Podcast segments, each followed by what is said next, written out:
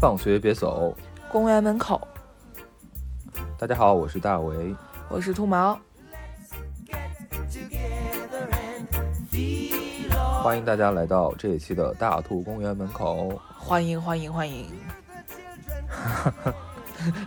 这期我们有一个很特殊的议题，就是一个无语的议题。嗯，有点有点有点接伤疤，有点翻旧账的一个议题。就是说，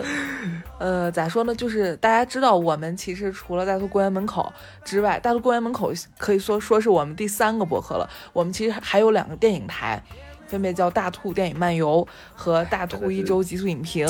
讲出来真的好羞愧啊！我的天。对，所以说非常惭愧啊，因为我们这个大兔公园门口，嗯，尽管有大家这么多大家的热心支持，但我们。呃，还是没有成功的挤进挤进百大，然后，但我们居然在这种这种这种交作业不及时的情况下，居然还有三个台，是非常的羞愧的，说出来。但其实不是说我们不跟电影了，因为其实做电影电台是我们的一个算是播客的初心吧。我们刚开始做播客的时候，就是打算聊电影来着。为啥后来不跟了呢？主要是因为，主要是因为啥？主要是因为。没事，不知道跟啥了，没啥好跟了。嗯，因为有太多的难言之隐，这就诞生了我们这期节目，就是在二零二二年做一个电影博主有多难，有多累心。来，我们给大家掰开了揉碎了来讲一讲，二零二二年做一个电影博主到底会遇到哪些非常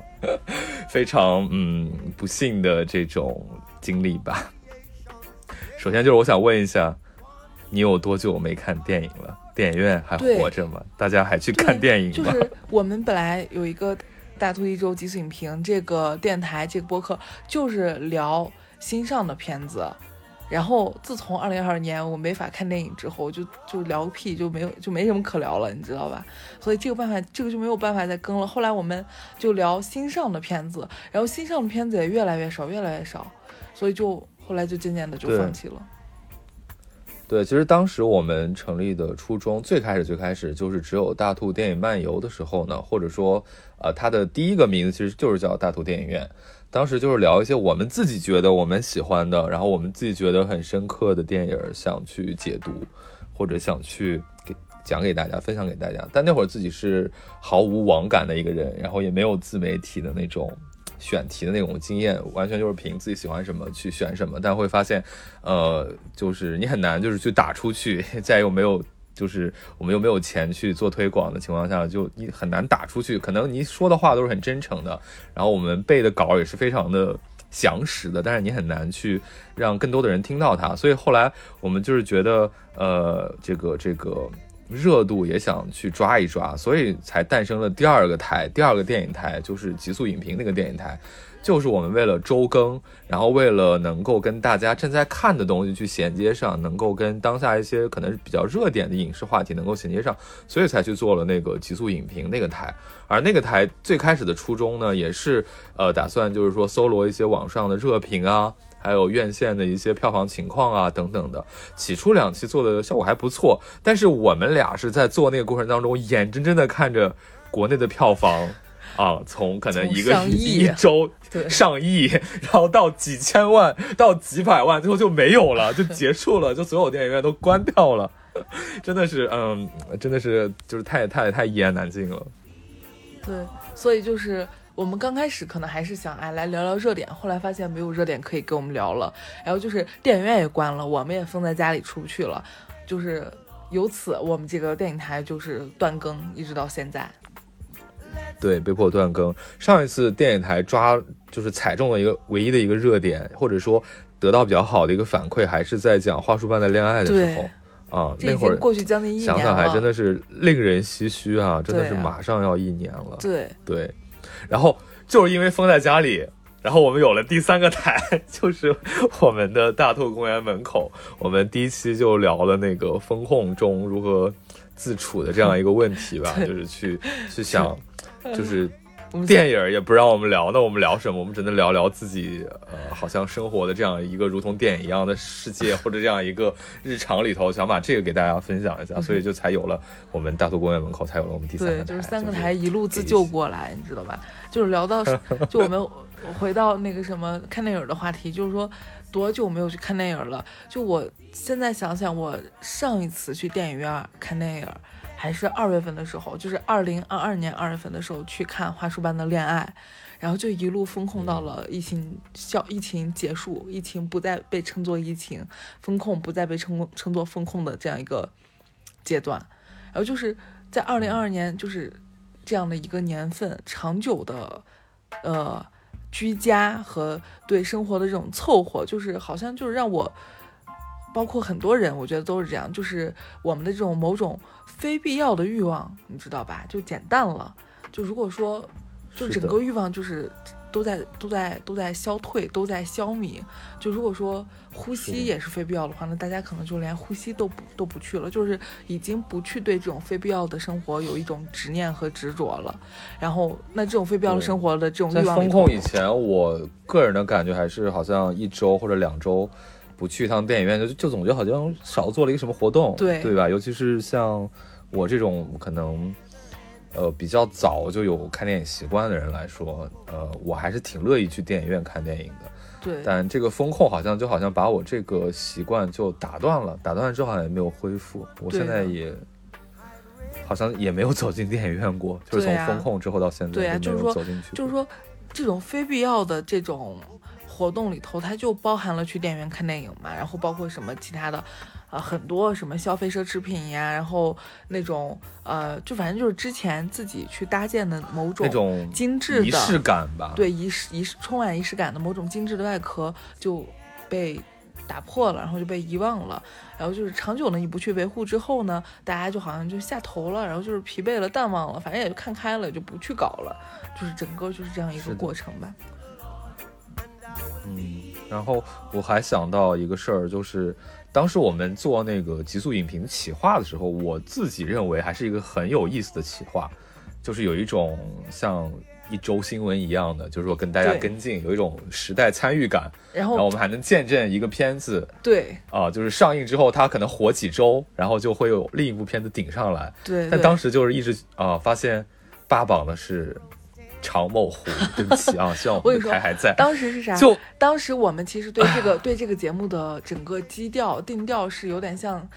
古早的，可能就是一零年以前，包括可能像湖南台啊、各种台、各种卫视播的那种娱乐新闻一样的那样的一种感觉。哎，对吧？对，就是我们先对对对对开始有会有一段口播，就是聊一聊豆瓣上的锐评啊什么，然后猫眼上的锐评啊什么的，就是大家笑一笑。后来可能就是深入的聊一聊一部最近新上的电影，这样子的一个节奏，这样的一个呃不呃一个安排吧，对一个节目是这样的安排。对，但是也是后想及时的分享，就是说咱们自己的一个观影体验，因为其实以前的生活里头，呃，我比如说像咱俩都是那种属于一一周或者两周就一定要去电影院一次的，或者一就是不去电影院也会，呃，可能两周就会看个四五部新片这样的，咱俩都会去交流，然后我们就觉得我们交流的东西其实有有一些东西是很有价值的，就是很想跟大家分享，所以才有做电台的冲动嘛。对然后所以就想把这个事儿就流程化、规范化一下，但是真的发现这个世界不是我们按照我们想象的在走啊。对，就是因为后来我们发现，就是聊到后面，就是你榜单也没什么可念的了，因为。永远就是那些，你知道吧？就是我们连做了三四期节目，发现榜单永远就是那些没有新上榜的电影了，永远就是长某湖，永远就是玄某之上，永远就是，呃，还有啥来着？嗯，总之就是比较红色的，啊反正然后就是就是在一个能能冲进榜的，就是那种特别奇怪的，比如说呃，为了收割情人节档的一些十字中国言情电影，对吧？对。标题有十个字儿的中国言情电影，要么就是这些那种莫名其妙的，就是可能是呃国外的、欧美的一些非常非常老的一些，比如游戏 IP 的改编，可能它那个电影本身一般般，但就是为了收割一下那个就是游戏玩家的一些情怀，呃，就是情怀费吧，就是这样子的一些电影，就是让就是没什么说头，就这些电影就让人觉得就是。呃，有一些能够杀进榜单的一些新新面孔，我们想解读的时候就会觉得，嗯，没有什么看的欲望，或者有一些看了之后会觉得也没什么好说的，是他不配我去解读他，或者说是，或者说是，或者说是，或者说我的我我歪劣的品品性不不会去解读它吧，只能这么说，你知道吗？对，就我们太根正苗红了是的那种。对的，包括那个东西，就是我们解读了也能解读，就为了硬凑节目也能解读。但是你想，如果每周都是那些的话，我们还该怎么说呢？嗯，包括，所以我们当时在那个节目的靠后面一点，其实我们也会去讲一些流媒体上、新上的一些东西。但整个当时那个已经疫情影响阶段里头，我们会发现，就是在看流媒体上那些东西，好像也嗯没有那么有兴趣。就是会觉得在家里，然后盯着一个小屏幕，或者是盯着一个投影，然后看看个一个小时，也会有点坐不住，也会有点不想看了，因为你会忍不住就是去看点别的，会换台或者是刷手机等等所以好像嗯，被动的或者你说你说外环境也好，影响大家的观影的这个本身这个活动的这种呃这种大的干扰是一个方面，另外一方面就是好像电影市场本身也不是很给力，嗯，包括我们当时做那个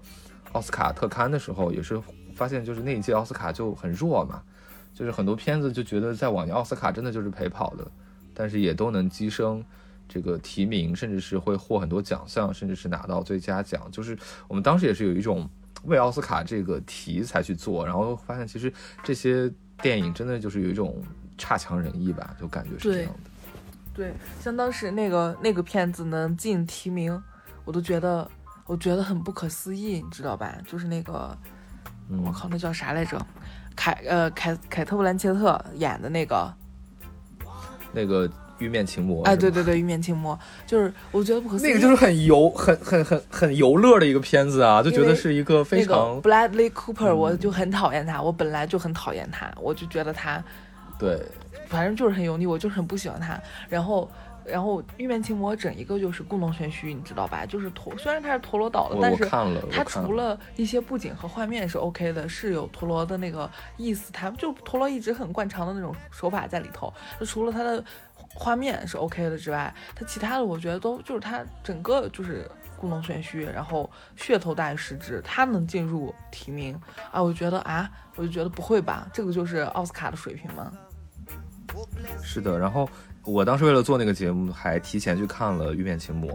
我当时看下来的感受就是有一种，好像是我在香港，然后呃实在无所事事的一个周末，去了去了什么铜锣湾的一家电影院，然后看完，然后呃出了电影院不会再记得任何一丝一毫的那种爆米花电影，就那种感觉，就是一种它是很成熟，但是也是非常有呃就是工业，就是怎么讲，就是。都是科技与狠活的那种电影吧，就是全是技巧，没有感情对 的那种，就觉得嗯，也就是不至于这种电影都要选到奥斯卡的多项提名里头去，所以就会觉得，呃，当然，当然，业从业人士会从他的一些技术的一些上面会说他值得进，或者也会去解释奥斯卡其实是一个学院奖，是一个工业奖，是一个技术奖，但这个跟大家日常就是我们这些普通观众来。看到的就是奥斯卡的这种水准来比的话，还是让人会有点失望。当然，你说这个，我们前面去吐槽，就是说我们在做极速影评，没做几期就发现每一周的榜单都是一些国产的一些特殊题材的影片霸榜，然后会觉得好像少了很多引进片，因为那两本身就是从呃二零二一年到二零二二年的这个年份也比较特殊嘛，本身就是有点在压压制这个引这个进口片，但好像大家也。怎么说呢？就是会把这个错误完全归功在国产的一些电影，或者说把希望完全寄托于国外的或者引进口片上。这不就是我们解封前后最大大家都在压住的《阿凡达》的一个尴尬局面嘛？就好像觉得当时我看当时那个预售，上海那个《阿凡达》预售一张票三百块。虽然你是什么三 D IMAX，但是也不至于吧？就当时就给我一个非常强烈的感觉，好像是所有电影院就靠着这三百块一张的门票来回血了，来来来补回过去两年的时光的那种感觉。但事实上，这个《阿凡达》上映了之后反响并不太好，对，就很多人都批评它是一个是一个呃是一个怎么说，就是一个疯狂动物城水世界再加上泰坦尼克号，再加上合家欢的这么一个套路，就让人觉得就是说这个大家所期待的进口大片要拯救票房市场的这个事情也没有很好的兑现，也没有很好的发生，也没有把大家再次的请回电影院，这个还是让人还有点绝望的。对，所以就是电影市场整个的萎靡不振，给我们就是给我们这些所谓的，就是我这里要加个引号的电影博主，因为可能我们也不是，我们也没到那份儿上，没那么资深啊，不配啊，我们做，但对我也不配。但刚出门就遇到了这种大雪，对，就是对我们这种初出茅庐的电影爱好者来说，就是毁灭性的打击。对的，还没发芽呢，就来了一场霜冻的感觉。然后就是除了这个是一方面吧，那另外我们把话题转向国内，就是国内的电影市场也是非常的，就是怎么说呢，就是，啊，悬。那已经有所吐槽。对，就是说，就是太悬浮了，就是很悬浮，然后它就跟泡囊了一样，你知道吧？反正也就是，呃，一头破烂而已，就是没有什么，已经没有什么可说的了。本来二零二二年根本就没有上映什么国产新电影，然后上的全都是一些。呃，就是以前上映过的，我们只能这么说。对，要么就是一些 一些已经二一年已经在上的，要么就是这样子，就是一些样板戏，就是你没有办法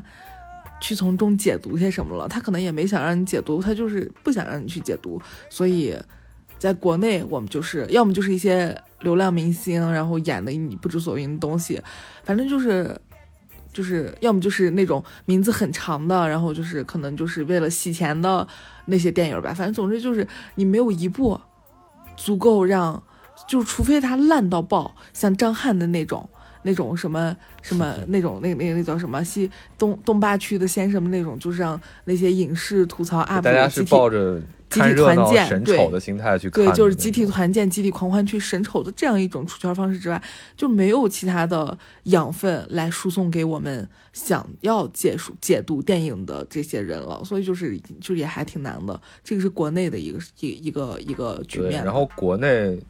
对国内还有一个情况，就是你会发现你前面讲的什么流量小生跟样板戏等等，就是说让大家有点无语，就是不好去讲的一些。这个现象，他们本身也在合流，就是说，由于一些投资方之前的种种经历吧，对吧？因为有很多大量的电影拍完上不了，因为种种原因过不了审这那，所以他们就会主动的去把资金啊，把这些资源啊投向那些，就是说铁定可以过的，就是铁定会被上的电影，而这些被上的电影主旋律的东西，然后因为大家都要靠这口。这个东西来吃饭嘛，那自然流量啊，或者是其他一些东西就会追过去，所以你就会见到大量的由流量明星去饰演的主旋律的电影。这个模式在它被发明出来的最开始的，你说建国大业好像让人耳目一新，然后呃，我和我的祖国的第一第一部的时候还让人有点耳目一新，是的。后来就形成一个套路之后，大家就很疲惫，而且从这个里面。获得的美感跟那种共鸣，或者那种真正的那种很朴素的那种感动也好，或者爱国情怀也好，就被越来越稀释了，就越来越淡了。对，就是这个也是让人非常就是因为他遗憾的一个，他一直在不停的复制，不停的复制嘛。那你看那几部献礼片，从我的祖国，然后到父辈，然后到家乡，他就是在一直不停的在复制、复制、复制。其实第一部的时候，我我觉得拍的还不错，包括一部差，对，包括。建国大业，建国大业第一就刚刚开始出来，我看的时候，我个人还是还是很能 get get 到中间那种燃情岁月的时候的激情的，包括那些呃中间的牺牲呀，一些所谓的嗯，我们就说就是很很震革命热情吧，对革命热情很正很红的东西，我是能感到它中间有一些很很很。就很沧桑、很苍茫的一种厚重的历史的东西，你也是能够感觉到的。但是你到后面越来越拍的时候，就是拍的越来越多的时候，你就会觉得，它还是一种无聊的复制，并不是说我我在我从内心排斥，就是这种可能呃革命历史剧的这种题材，我并不是排斥这种题材，因为并不是一个题材的错，它错就错在从业者们对它进行了无脑的复制和对。和就是这种粗制滥造的加工，它错在这儿。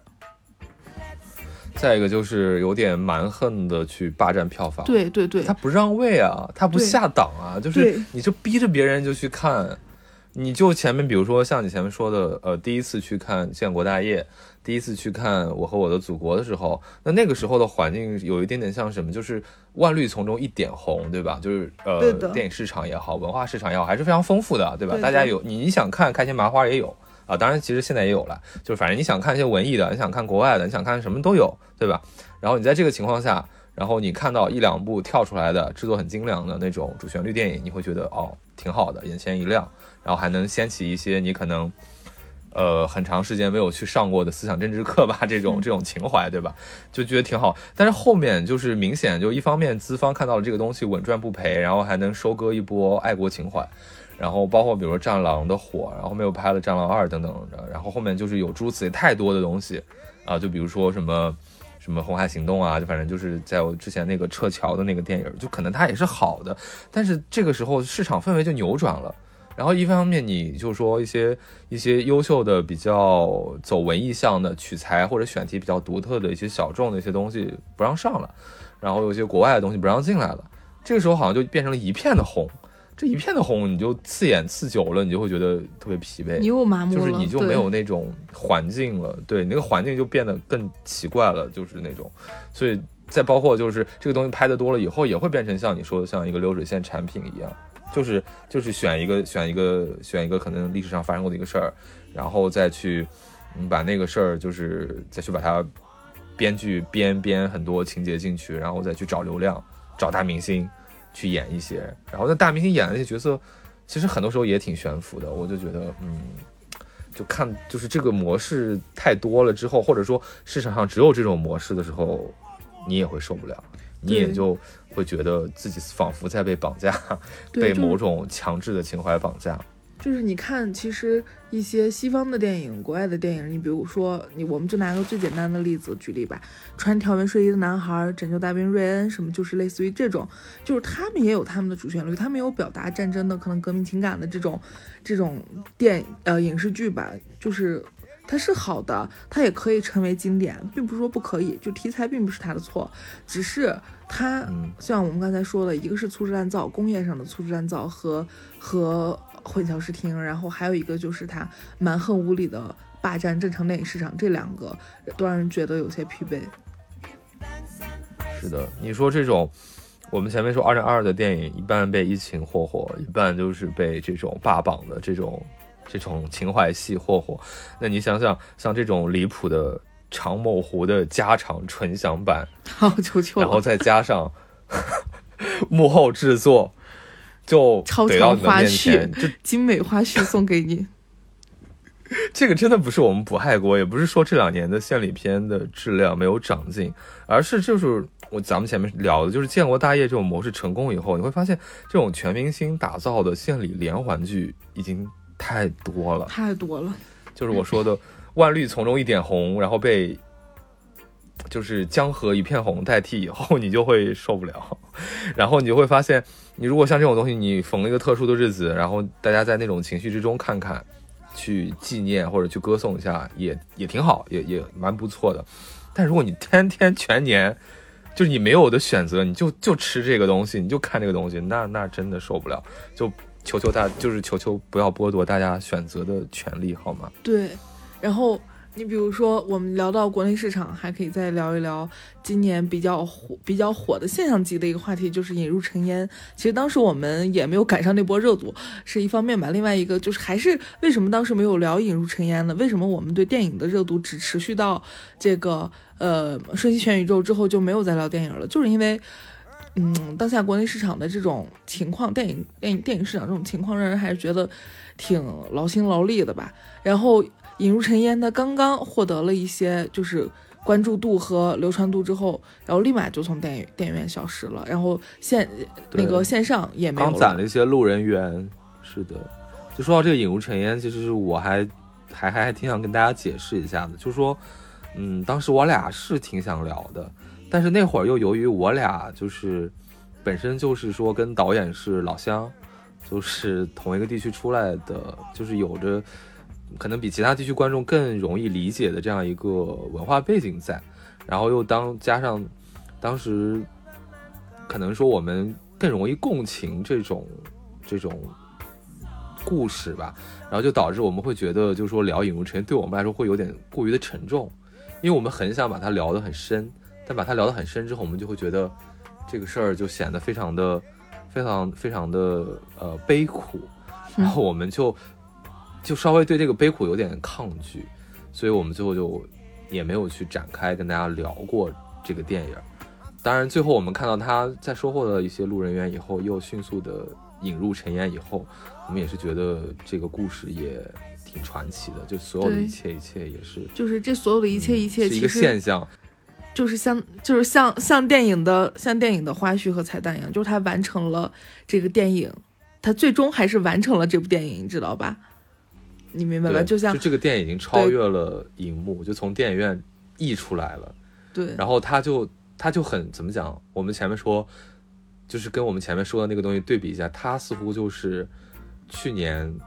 万红丛中的那一点绿，或者是那一点土黄色，就是它就形成了一个非常鲜明的一个对比，就是不许记载苦难，不许提它，这个也是让人觉得很唏嘘的一件事情。对，就是他他他的这个下架，他的这个引入就是引入尘烟，真正的引入尘烟这个这个现象，就跟他最后出的那个小字儿一样，你知道吧？一样的荒谬，就跟最后那个马老四最后不是呃有一个出了一个小小的字幕嘛，说是那个什么住到房子里去那个小小的字幕一样，就是就是就像脱口秀的观众，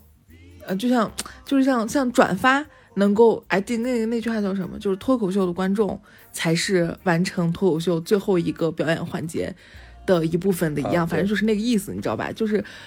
就是就是行为艺术的观众也是行为艺术的一部分，这种感觉，你明白我意思吧？嗯，所以他就是我觉得是整个去年可能最独特、最值得被，就整个去年过完以后会最值得被提及的一个电影，因为它的意义是超出了那个电影以外的，所以就是完成了某种意义的闭环，就是一个国产电影的另一另一个写照，就给我这个感觉。对，就包括你前面讲的说，为什么去年就是我们期待的那些好的作品，或者说我们曾经看到的国产电影的生产力都没有展现出来。其实有很大一部分原因就是说，呃，因为我也认识一些所谓的从业的朋友，就是有很多电影他拍了，但是一直就没过，或者说由于去年的一个院线行情不好，片方也压着就不上，就所以就导致了去年的整个一个荒芜的一个感觉。啊，就像盐碱地一样，所以这个一方面我们可以理解它是出于市场的考量，另外一方面我们就会觉得遗憾还是莫大的遗憾，就是说你可能断了这一年的这种文化的供给以后，大家可能就在一个本身影视或者电影这个事儿在趋弱的这样一个长周期上，它等于把这个电影趋弱的这个这个曲线给压得更陡峭了。就是它等于毁灭了大家的一个观影习惯，对然后毁灭了大家的观影预期，这个才是非常可怕的一个事情。就他用他用他用现在电影院在播那些烂货给你持续洗脑，你知道吧？这个就是电影，这个就是电影，他就这样告诉你，然后你就不会有好的期待了。对，然后大家也就是说普罗大众或者说对对对电影没有特殊情节的观众，他也会把电影可能就是等而下视吧，就会看看低电影，我是这感觉。就以前就是说很多观众还是会。呃，会会抱着某种期待，比如说去看个什么精彩的故事啊，或者看一个什么酷炫的特技啊，就是说去抱着某种期待去去去付那个钱，去花那个时间。但是现在就是说这两年不太好的这个院线，无论是供给还是院线本身的一个表现，就会让大家就是说对电影不再产生期待，然后有了特效也讨好不了观众，就是前面讲的《阿凡达》那个尴尬的境境况。这个就嗯，还是让人觉得是一个困局吧，也是我们就是说为什么呃断更了大半年的一个很大的一个原因。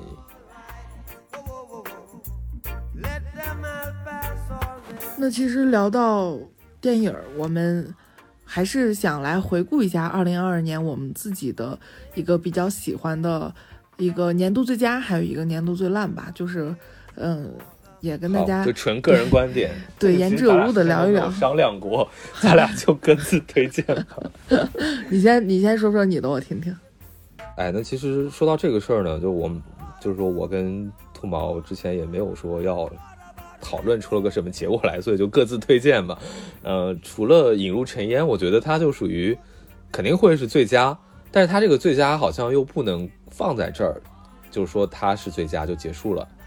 就好像它就好像像我们现在流行的那个什么明星排位一样，它就属于那个 T 零级别的，就零线，你知道吗？因为它超出了某种一般讨论的范畴，它一定是最佳，它是比最佳在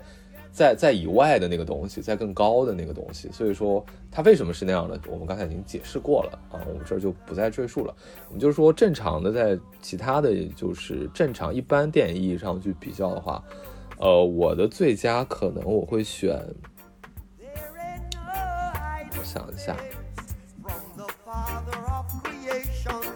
就除了这个引入尘烟之外，我们用正常的呃观影体验去评判的话，呃，我想选的年度最佳，嗯，本来我想选《犬之力》，但我忽然发现《犬之力》不是 二零二二年的，它出品在二零二一年啊，可能我看到是二零二二年，当然这个那我就不选它了，那可能我会去选那个就是《祝你好运》，尼奥格兰德啊，这是一个虽然不算是院线电影，也不算是。热门大片，嗯，但是它在某个领域，或者说在一些呃文青啊，还有豆瓣网友的这个观感当中，它评价是很高的。然后我也是慕名去看了这部电影，然后我也是对它非常非常认可。呃，那它大概讲的就是一个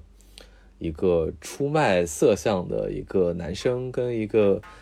呃，已经上了年纪，然后呢，生活遇到了一点问题，情感遇到了一点问题的一个女性啊，通过一开始的肉体交交流，逐渐的上升到了灵魂交流，等等等等，反正就是去去讲了这么一个呃重塑，就是重新认识自己，或者说重新去审视人性的这样一个故事吧。就我这样说的可能有点简单粗暴，也不完全就严丝合缝，但就是说提纲挈领的点，它是这样的一个点，它是一个很。很文的一个戏，甚至是有一些欧洲电影质感的，就是它没有很复杂的布景，也没有很呃很夸张的表现，它就是一些非常简单的景，然后角色也很少，人物也蛮少的，但是就是用非常发达的文学叙事，然后完成的一个电影，就是让人很有感同呃感同身受不敢说，但是就是说对每个人会很有启发，然后会很有。会有一些韵味所在的一个电影，就是这个电影的话，就是当然它的视觉上没有什么非常能够让你眼前一亮，但是在当下这个大家已经对视觉特效不再产生那么大的一个呃震动的情况下，有这样的一个叙述的或者说一个心灵层面或者意义探讨层面上的一个震动的这种电影，反而会比较的呃显得有价值。或者是能够给人留下好印象，所以我的这个二零二二最佳我就选它。嗯，当然我也还想选一些其他的电影，但我我觉得呃其他也有一些可圈可点的电影，但是跟它比的话，就是说我觉得它比较还算比较容易懂，然后我觉得也挺适合呃蛮多人去看一看的，所以我就选它，然后作为一个二零二二的最佳。而二零二二最差的，就我个人看过最差的，因为有很多可能非常差，我没有去看。但是我自己看过里头最差的，我可能怎么讲呢？就是我会选，我担心我选出来可能也不是二零二二年发行的。说吧。我自己看完之后，我觉得相对最差的就是。我自己看完以后，我觉得二零二二相对最差的可能就是《玉面青魔》啊，因为也许它可能出品不是二，跟我选的一模一样，二零二一，但是呃，但是我看它反正是二零二二的，我会觉得嗯，蛮蛮一般的，对，可能更烂的，我可能看屏幕直接就自动排除了，就就不看了，就，但它是属于我看找着去看过以后觉得比较。比较失望，比较一般。其实一开始还是有点唬住我的，看了前三分之一，我觉得还可以，但最后就有一种啊 的一个感觉。嗯，对，对，是这样。那我们我我的选项就是二零二二年看过比较好的一个是这个，就我说一个我在很多那些盘点之中，我我都没见过这部的啊。就一个就是刚才大卫说的《祝你好运》里奥格兰德，这个是确实不错。还有一个就是他卡斯很强大，我现在要说的这部电影卡斯很强大，阵容也很牛逼，里面各种大腕儿，但是就好没有没有见过好多人推荐他。叫《子弹列车》，我不知道大家看没看过，它是大卫雷奇的作品，然后是里面有布拉德皮特啊，然后包括日本的那个真田广之他们都在里头有，然后它就是一个有点像盖里奇风格的那样一个黑色喜剧吧，然后里面的各种呃打斗啊，然后包括各种视效啊，都还蛮精彩的，就是你看完是一个还比较带劲的一个片子，然后布拉德皮特在里面也是很帅啊，就是非常的不错。然后可推荐大家去看一看，这个是二零二二年的片子，然后比较推荐。还有一个我看过的比较好看的是发行在二零二一年，但是我是在二零二二年看到的它，然后我也就在这里一遍一并说一下，一遍分享一下。它叫《世界上最糟糕的人》，然后它是一个嗯，算是欧洲拍的片子吧，它是挪威、法国、瑞典、丹麦合拍的一个片子，然后它在豆瓣上一度也很火呀，它就是。呃，豆瓣二零二二年评分最高的爱情片儿，你说它是讲爱情的吧？其实我并不觉得它是讲爱情的，它是，它可以说是只讲述了这个女孩，这个女主自己作为一个女人，作为一个女性个人的一个，嗯，觉醒和成长吧。就是你看这个片子的时候，你可能会觉得这个女孩可能很作，事儿很多，事儿逼，然后什么什么，就是你会对他有一些。基于世俗判断下的一些不好的评价，或者说是一些负面的一个判断，但其实，他就是你带入自己，把自己带到这个女孩去想，她事实上是一个真正的觉醒和一个真正的成长。你并不会觉得，你并不觉得她她是有多作，就是这个我觉得还是挺厉害的。就是说，嗯，虽然看起来，就是说，就是说他在用一种。一种很作的形式，教你去打破一些固有的成见，打破一些一些旧的东西，一些桎梏。我觉得这个还是挺不错的。这个电影，我看完之后还是挺感动的，也推荐大家去看一看。对，那还是蛮不错的。我感觉刚才兔毛这个状态，有种久违的回到了电影电影节目录制的状态，想跟大家去推荐，想跟大家去解读的那个状态，还挺好，感觉是个好兆头。嗯，我们新年可能重启电影台。对那我接下来就聊聊我们新年，就是我们也聊了这么多啦，就是新年再怎么搞一搞这个电影台呢？跟大家也汇报汇报。呃，这个初步的想法可能还是会把我们一开始设想的过于复杂的东西就删繁就简一下，因为最开始我们又想兼顾深度，又想兼顾热度，就有两个台嘛，一个这个电影漫游就是想做那种精致化的解读，会做，因为我们最开始的形式是。通过一个主题去讲两部片子去做对比，也就是我们所谓的电影比较文学啊，这样一个非常装逼的一种模式去做，就是所谓我们想走深度的，或者说走一些我们愿意选择的题目去讲。还有一个就是为了追热点，然后也是为了跟大家同步、跟院线同步才有的极速影评啊。我可能是今天已经第三次去解释我们两个台的区别了。之所以做这。两个台是因为我们相相对来讲会把电影节目想的比较复杂，然后想的比较呃，就是想的有一点难了，所以未来明年呃也不是一不能讲明年，就是说二零二三年我们想做的事情就是不搞这么复杂，就就就就电影就是电影，然后我们就把它对就捅在一个台里头，捅在一个台里头之后，就是我们既会有就聊啥，我觉得也没错，就是既会有一些深度的一些解析的一些。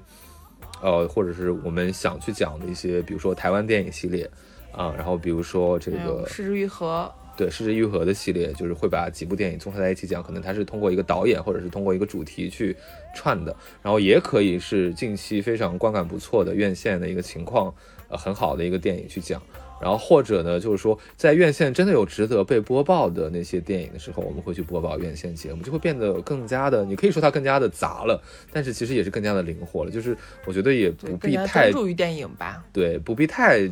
就是太拘泥于某一个形式，因为我们我们曾经拘泥过这个形式，但发现这个拘泥的这个形式都是我们臆想出来的想当然的东西。就比如说，我们觉得每周一定会有比较有趣的电影动态，院线动态。但我们发现，其实有的时候没有，往往没有，因为没有好的电影提供进来。然后另外时候就是说，呃，如果一个电影真的好，或者说这最近真的是百花齐放，然后好片层出，那那一段时间一定会有很有意思的锐评出来，豆瓣的评论，甚至是其他平台上的一些评论。那如果有这种情况，我们当然是会筛选出来去分享给大家。但如果没有，我觉得也大可不必，不必勉强。如果说明年还是会延续过去两年电影持续走软的情况，那我们也也许也会去转头去解说一下比较热门的网络 IP，比较热门的流媒体上的一些。美剧也好，或者什么样也好，就是说我们想可能更加的专注于，就是说影视的一个本身吧，就是电影，或者说再加上网络，因为现在这个网络作品是不能忽视的一个板块。就像我们可能已经发出来的《中国奇谭》的解读，我们为什么也要传在电影台？其实就是这样的一个尝试跟一个改改变吧。对的，这个就是我们，呃，关于未来关于这个电影台的一个。嗯，策划和一个安排了。嗯，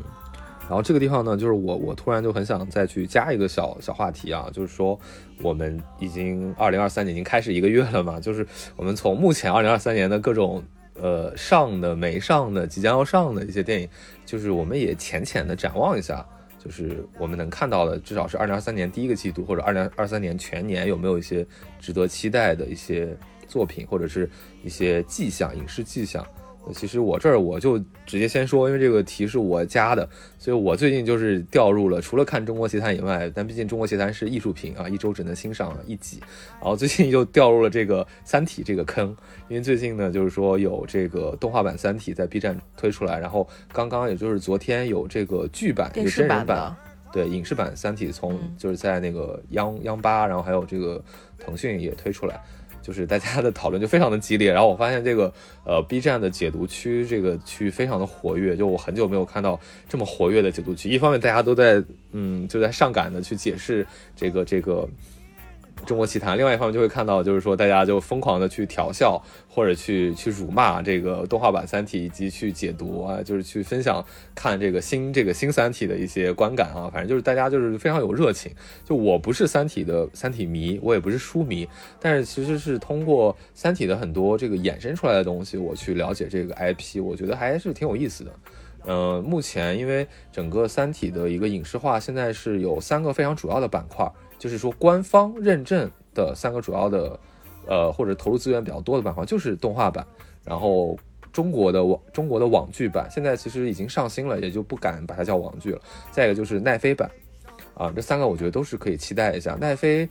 乐观一点，可能明年会上吧，我是还挺期待的，因为我不觉得，呃，美国人或者说奈飞就一定拍不好中国故事。如果说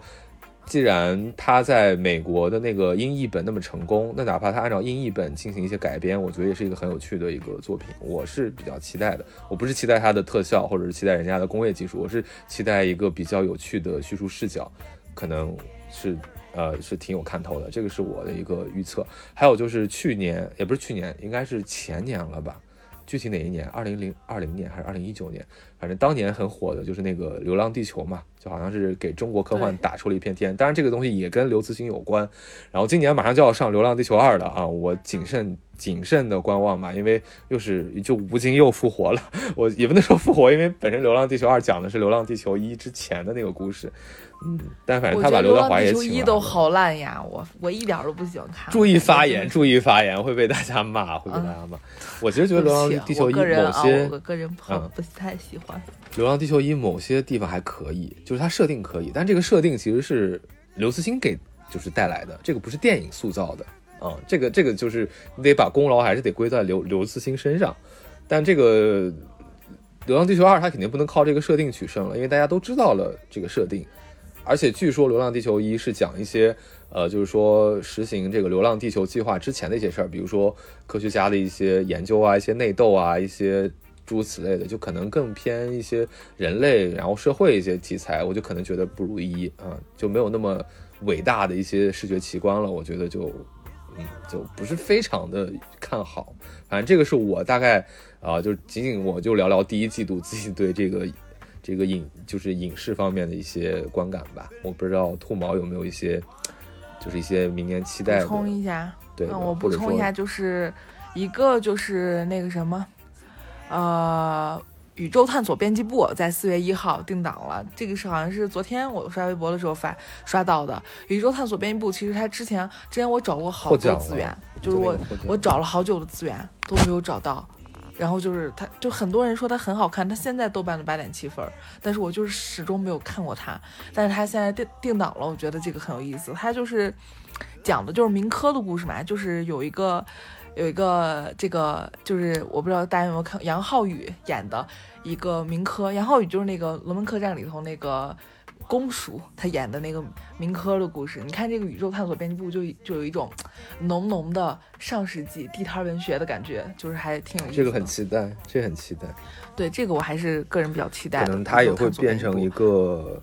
另一种形式的中国科幻。哎，感觉好像二零二三年是中国科幻的大年，全是中全是科幻题材。对，然后这个是一个，然后再一个就是，嗯，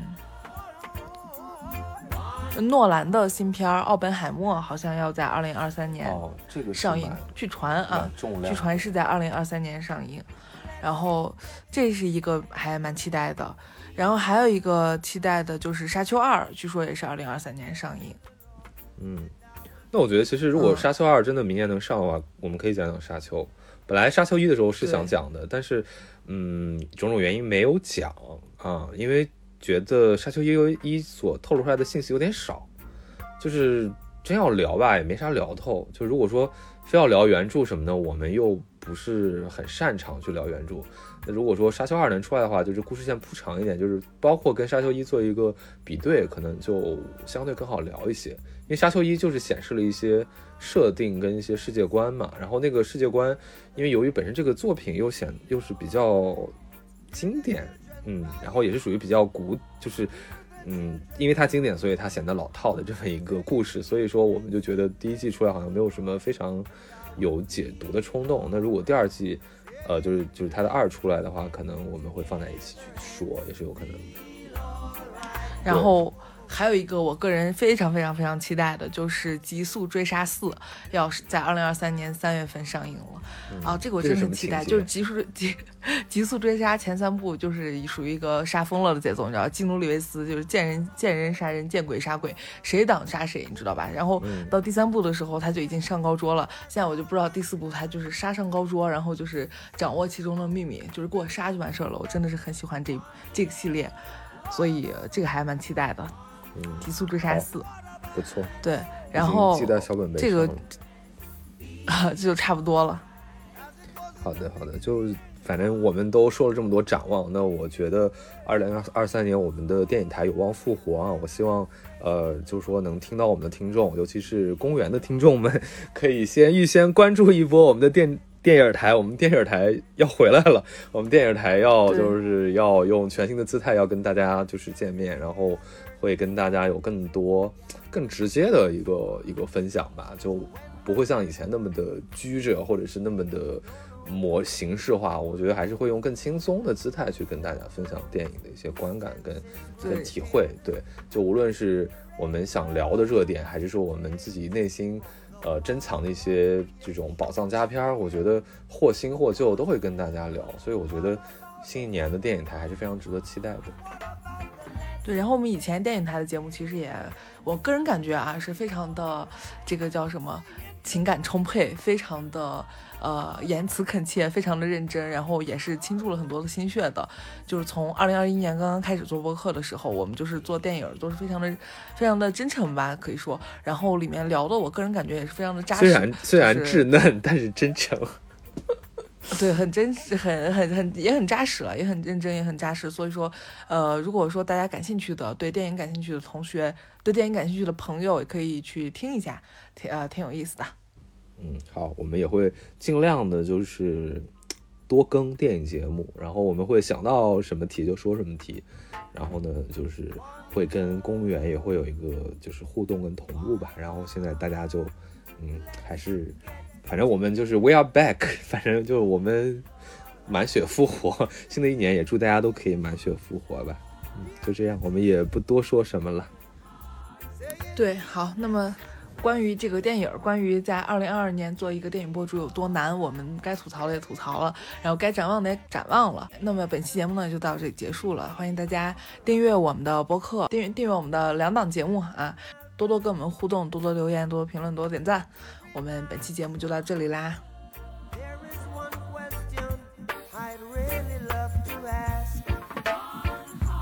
放学别走，公园门口，大兔电影院，陪你看一遍。我们下期再见。我们下期见。